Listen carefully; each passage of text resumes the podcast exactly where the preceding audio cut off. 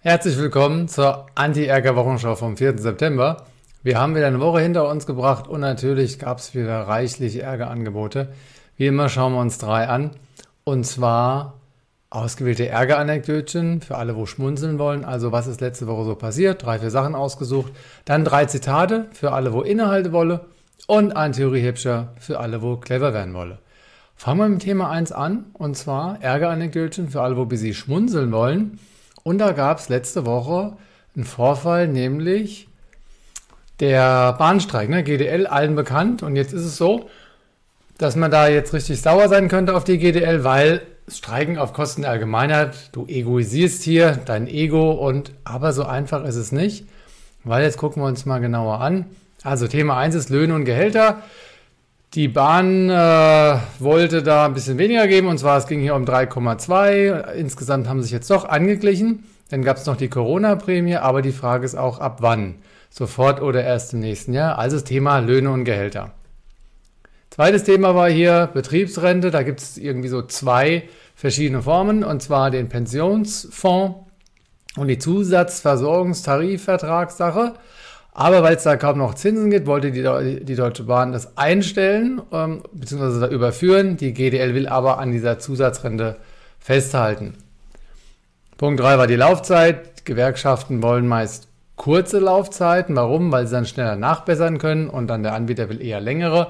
Da war jetzt die Unterscheidung zwischen 40 oder 36 Monaten auf Seite der Bahn und GDL 28 Monate. Also auch die Laufzeit ist da unterschiedlich. Da gibt es noch das Thema Sonderkündigungsrecht. Das würde eintreten. Also EVG, das ist der größere, die größere Gewerkschaft, Eisenbahnverkehrsgewerkschaft, die könnte den Vertrag mit der Bahn kündigen, wenn jetzt die GDL mehr rausholt. Also interessanterweise eigentlich mögen die sich ja nicht, aber an der Stelle könnten die sich begünstigen.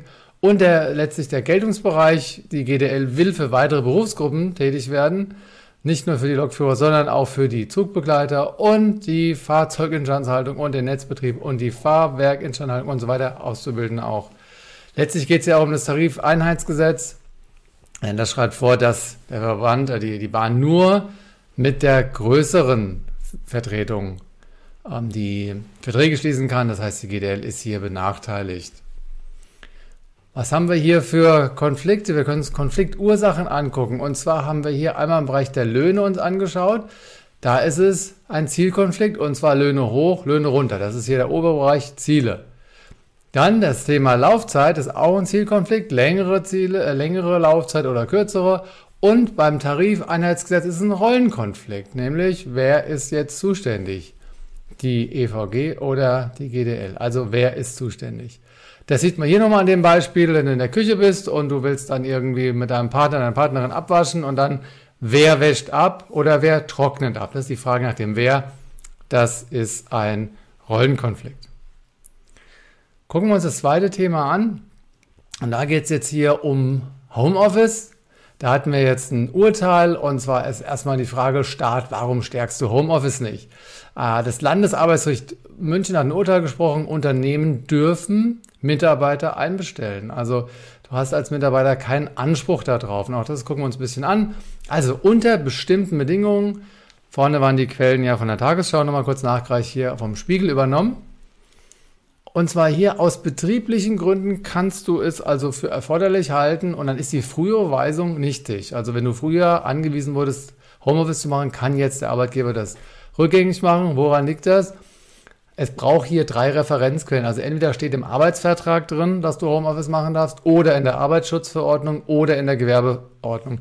Wenn in keiner der drei das geregelt ist, dann hast du schlechte Karten und dann gibt es den Begriff billiges Ermessen. Das kann ich jetzt so nicht erklären, da muss ich mich nochmal schlau machen, aber macht jetzt auch mal erstmal nichts. Jedenfalls, hier war der Homeoffice-Arbeitsvertrag weder im Arbeitsvertrag noch stillschweigend festgelegt worden. Und dann wurde auch nochmal nachbegründet auch, es war nicht ausreichend begründet. Und zwar, die technische Ausstattung hat nicht gereicht zu Hause. Also der Arbeitgeber konnte sagen, hier ist mehr Technik vor Ort, also musst du hier arbeiten. Und das zweite war Datenschutz. Äh, die Ehefrau hat wohl für ein Konkurrenzunternehmen gearbeitet und dann war nicht sicherzustellen, dass zu Hause da der, niemand da dem anderen da über die Schulter mal gucke tut. Ne? Also, tatsächlich besteht aber durchaus die Möglichkeit, wenn es äh, keine anderen Absprachen gibt, aber erst ab April 2021, weil da wurde das Infektionsschutzgesetz geändert und da ist das wohl geregelt. Also Wenn ihr das nach dem April bekommen habt, diese Homeoffice, dann ist eher die Möglichkeit darauf zu bestehen, also einen Rechtsanspruch abzuleiten, weil ihr euch dann auf das Infektionsschutzgesetz beziehen könnt. Auch hier gucken wir uns mal die Konfliktursachen an. Ihr seht hier die acht, die man auch in der Anti-Air-Gap nachlesen kann oder nachschauen kann. Und welche Konfliktursache haben wir hier? Hier haben wir mehrere. Und zwar, wir haben einen Bedürfniskonflikt. Warum will der Arbeitgeber, dass du zur Arbeit zurückkommst? Das bedeutet, er hat Klarheit, er sieht, was du tust und was du nicht tust. Er hat ein größeres Vertrauen dadurch auch, er hat eine Verbundenheit unter den Mitarbeitern und letztlich fühlt er sich auch sicherer. Weil durch diese Vorteile, zu wissen, was du tust und zu wissen, du arbeitest mit den anderen, bist verfügbar, ist natürlich das Überleben des Unternehmens auch eher gesichert. Klingt jetzt vielleicht ein bisschen pathetisch, Überleben des Unternehmens, aber Unternehmen haben nun mal auch die Aufgabe, mehr Geld einzunehmen als auszugeben und da geht es ums Überleben der Firma und damit sicherer. Ich denke, die Perspektive ist nachvollziehbar. Aus der Perspektive des Arbeitnehmers sieht es ein bisschen anders aus, denn es ist halt flexibel, wenn du zu Hause auch mal einen Tag bleiben kannst. Du kannst auch vielleicht effektiver und effizienter arbeiten, weil du nicht ständig gestört bist durch irgendwelche Meetings. Du hast auch nicht den Fahrtweg zur Arbeit. Du hast auch jetzt Richtung Arbeitgeber das Bedürfnis nach Wahrnehmung. Du hast wahrgenommen als Mensch, der zu Hause vielleicht mal an dem Tag auch ein paar Sachen regeln kann und trotzdem gut für die Firma da sein kann. Es geht um Wertschätzung und letztlich auch um das Thema Sicherheit. Also viele Themen, die hier zur Sprache kommen. Bedürfniskonflikt hier im Hintergrund das Bildchen sehr oft Ökonomie versus Ökologie. Also links zum Beispiel Zeit sparen. Ich will die Spülmaschine nehmen, weil da spare ich Zeit. Oder ich will lieber mit dem Spülbecken, weil da spare ich Wasser. Bevor jetzt Widerstände aufkommen, Glaubenssatzkonflikte. Wer verbraucht weniger Wasser? Die Spülmaschine oder das Spülbecken? Das schauen wir uns ein andermal an. Kommen wir zum dritten Thema. Und zwar Lastenfahrräder. Grüne, warum tut ihr euch das nur an? 1000 Euro soll es jetzt Zuschuss geben. Und da habe ich jetzt einfach mal gesagt, geht's noch? Weil ähm, erstmal geht es hier um Gerechtigkeit. Ne? Die Grünen sagen, es gibt 6000 Euro Zuschuss für E-Autos, aber null für Räder. Das ist ja gemein. Ne? Also auch für die Räder. Jetzt fängt es aber an, ist das wirklich so äh, gerecht, wenn wir das jetzt machen? Weil die Lastenräder werden ja eher in Städten dann ge gefahren und nicht auf dem Land. Das heißt, die Landbevölkerung würde ja über die Steuern auch mitzahlen. Also man würde auf der einen Stelle eine Ungerechtigkeit wegnehmen, nämlich jetzt werden auch die Fahrräder gefördert, nicht nur die Autos, aber man würde eine neue Ungerechtigkeit schaffen, nämlich die ländliche Bevölkerung zahlt für was. Es ist davon auszugehen, dass wenn du größere Wege hast um Land, dass du dann eben das Lastenfahrrad viel weniger nachfragen wirst. Und ist es wirklich effizient? Es gibt schon 100 Fördertöpfe, habe ich gelesen. Jetzt kommt ein neuer dazu. Vielleicht sollte man die zusammenführen. Ähm, unter anderem auch nochmal die Frage hier wieder, wir haben hier mehrere Konflikte und zwar wir haben Methodenkonflikt. Also wollen wir jetzt die Umwelt mit den Lastenrädern oder mit dem ÖPNV? Und der ÖPNV ist wahrscheinlich viel effektiver. Also wenn ich da in den ÖPNV was reinstecke, Netze, äh, die äh, die Taktzeiten erhöhe oder neue Transportmittel einsetze, ist es wahrscheinlich viel effektiver als Lastenräder. Also haben hier möglicherweise so eine Symbolik auch im Hintergrund. Dann Laufräder, hatte ich schon gesagt, Gerechtigkeit versus Ungerechtigkeit. Und dann gibt es ja auch noch das Thema, es gibt ja immer noch ein paar Leute, die sagen, Atomkraftwerke sind CO2-neutral oder effizienter. Wenn man jetzt nur auf die Laufzeit schaut, dann könnte das auch, da ist was dran sicherlich, aber nicht, wenn man die ganze Lebenszeit und die Nachsorge sich anschaut. Also wir haben hier Methodenkonflikte, Bedürfniskonflikte und Glaubenssatzkonflikte alle dabei. Kommen wir zum Punkt 2 und zwar Sprücheklopper für alle, wo wir sie Inhalte wollen, innehalten wollen, nachdenken wollen. Und da haben wir jetzt hier Drei Zitate diese Woche dabei von Kathleen Norris zum Thema Dienen, von Sadie Smith zum Thema Brennen und von FC Millwall-Fans aus England zum Thema Frei sein. Und wer das auch nachlesen will, nochmal in aller Ruhe, hier in der Anti-Ärger-App gibt es das Ganze im Bereich ähm, der Zitate. Und das kann man auf der auf dem Homescreen der Gestalt finden, dass man runterscrollt auf Extras, dann da drauf geht, dann Medien durchforsten und dann ist man schon bei den Zitaten. Und die gucken wir uns jetzt mal an. Und zwar gehen wir hierfür auf die Anti-Ärger-App und ich würde die jetzt mit euch mal durchklicken. Also für die in der Anti-Ärger-Show könnt ihr das mitverfolgen. Beim Podcast müsst ihr jetzt einfach euch das mal kurz vorstellen. Wir gehen hier auf Extras, wir gehen auf Medien durchforsten und auf Zitate. Und dann gucken wir uns mal das erste an. Und zwar heißt das folgendermaßen. von Kathleen Norris. Nicht Geld oder Erfolg oder Stellung oder Reisen oder Liebe machen glücklich, sondern dienen ist das Geheimnis. Wie immer drei Reflexionsfragen dazu. Falls du nicht restlos glücklich bist und du bist nicht restlos glücklich, ist einfach mal eine famose Unterstellung für mir. Liegt es an zu wenig Geld oder zu wenig Erfolg oder zu wenig Reisen?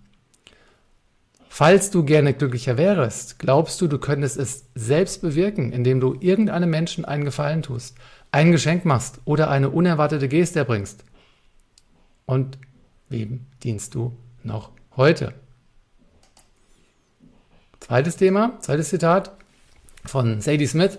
Nicht jeder will dieses konventionelle kleine Leben, auf das du mit deinem Boot zusteuerst. Ich mag meinen Fluss aus Feuer. Und wenn es für mich an der Zeit ist zu gehen, habe ich die feste Absicht, von meinem Ein-Personen-Schlauchboot in die Flammen zu rollen und verbrannt zu werden. Ich habe keine Angst. Ja, ziemlich äh, metapherhaft und vielleicht ein bisschen empathisch oder äh, nicht empathisch, sondern pathetisch aufgeladen, aber was soll's. Drei Fragen hierzu. Ist in deinem Leben etwas konventionell im Sinne von langweilig oder verhindert oder gebremst? Falls ja, wie schaffst du das, aus eigenem Antrieb auf die Bremse zu treten? Und sag jetzt nicht, du darfst nicht oder du kannst nicht. Und welche eine kleine verrückte Sache beginnst du jetzt? Drittes und letztes Zitat für heute. No one likes us. We don't care. FC Millwall-Fans. Wäre es schlimm für dich, wenn dich keiner mögen würde? Zweitens, stell dir vor, du würdest dich ausreichend genug selbst lieben. Bräuchtest du da noch Sympathie oder Zuspruch von anderen oder sowas wie Grüßen oder Wahrnehmung? Und wenn du dich genug lieben würdest, wärest du dann frei? Falls ja, wie kannst du dich noch mehr lieben? Ja, damit kommen wir zum dritten Thema. Und das heißt, ich gehe nochmal ein Stück zurück eins zu weit gegangen. Das Thema ist jetzt Theoriehäppsche für alle, wo busy clever werden wolle. Und da haben wir heute das Thema dabei, Feedback. Die Reihe läuft ja gerade, sachlich aufklären und heute haben wir das Thema Beobachtung versus Bewerten. Auch das könnt ihr in der Anti-Ärger nachlesen, in dem Bereich ähm, hier Feedback, Erfolgsfaktor 8 von 15. Und das gucken wir uns heute mal an, wie ihr da hinkommt. Das hier ist übrigens die, ähm, die Desktop-Anwendung davon. Da könnt ihr dann runterscrollen. So, jetzt haben wir es. Runterscrollen auf Ärger bewältigen. Dann gehen wir auf ganzheitlich. Dann gehen wir auf analytisch und dann gehen wir auf konfrontieren und dann gehen wir auf sachlich aufklären. Das ist ein kleiner Weg, aber der spielt sich schnell ein. Und hier haben wir das Thema jetzt Feedback, Erfolgsfaktor 8 von 15 Beobachtung. Gucken wir uns den kurz an. Bleibe konsequent auf der Ebene der Beobachtung. Beschränke dich auf das, was wahrnehmbar war, ohne irgendeine Kleinigkeit dazu zu tun. Verzerre nichts und ergänze nichts, denn dann kann der andere dir weder widersprechen, noch wird er dich attackieren. Denn er kann sich gar nicht angegriffen fühlen. Beispiel für einen Beobachtungssatz, du bist heute 15 Minuten zu spät. Das ist jetzt durchaus auch ein problematischer Satz, aber jetzt hört euch mal den anderen an. Fügst du ihn gegen Interpretation, Bewertung und Urteile hinzu, riskierst du Widerspruch oder einen Angriff. Zum Beispiel, du bist als Einziger schon wieder unpünktlich. Typisch. Also der Satz, du bist heute 15 Minuten zu spät, ist ohne Bewertungen. Er ist zwar auch riskant, aber wenn du noch Sätze, Satzbrocken rein tust wie einziger oder schon wieder oder typisch, dann ist das eine Bewertung. Sachlich ist das nicht unbedingt falsch, aber mit dieser Formulierung lenkst du die Aufmerksamkeit deines Gegenübers weg von dem, was ist, nämlich seine 15-minütige Verspätung. Und du gehst das Risiko ein, dass er sich schuldig fühlt, beziehungsweise sich schämt. Dein Gegenüber empfindet deine Bewertung wahrscheinlich als Kränkungseinladung. Er fühlt sich angeklagt und verspürt Rechtfertigungsdruck. Dann habt ihr hier noch eine Tabelle und ihr könnt euch auch hier das ähm, PDF dann dazu noch runterladen. Kommen wir zum nächsten. Beziehungsweise, das war die Anti-Ärger-Show auch schon wieder vom 4. September.